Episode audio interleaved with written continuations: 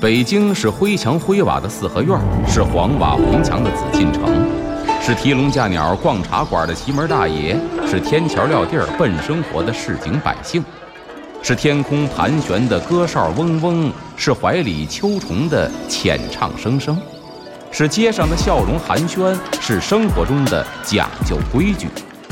北京就是 FM 一零一点八，娱乐三里屯儿，阿龙说北京。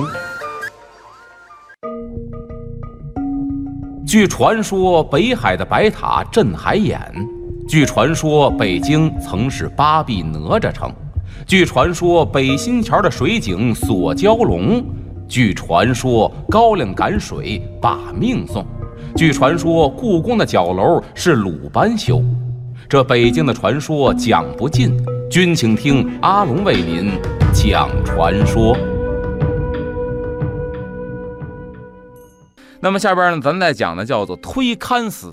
这推勘司啊，推和勘代表什么呢？推是审问的意思，勘呢是校对的意思。嗯，说这个司啊，他的职责就是对这个罪人的灵魂进行初审，啊，那么是甄别是非，辨明真假，是地狱里边或者阴曹地府里边啊一个初审的机关。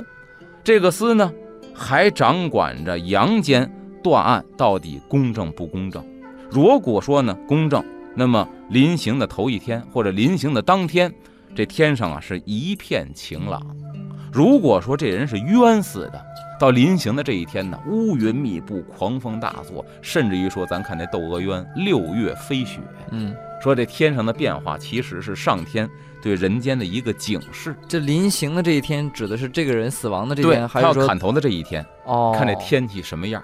如果是阳光灿烂，说明这人作恶多端，他该死，因为嗯老天爷都睁眼了。如果天上乌云密布，狂风骤起，就说明这人冤呐，老天爷都替他鸣不平。哇，这是古人的一个思想，对吧？所以我觉得啊，如果在这种思想的支配之下，这个行刑那一天赶上天儿要真不好的话，这监斩官心里边也得犯突突，因为你想啊，他要冤死的话，古人认为那得找我索命啊，嗯，对？吧？那我是监斩的呀。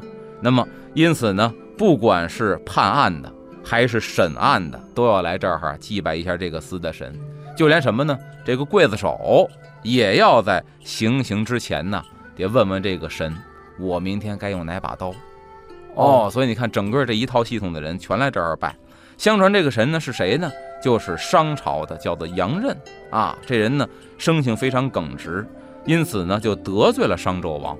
商纣王狠呢，再加上妲己这么一撺的呢，就把这人俩眼睛给挖了，啊，俩眼都没了啊。后来呢，被一个道人呢就带到了山中。说来呢，这事儿也奇怪，这道人呢也是真神仙，怎么办呢？我帮你恢复。但是你想啊，眼睛没了，在当今这个医疗条件之下，整形都不可能说给你整出眼睛来。嗯，这道士怎么弄的呢？神仙嘛，传说嘛，给俩眼眶子里边啊种了两颗种子，结果呢长出了俩眼睛，这就是传说，长出俩眼睛来是种出来的。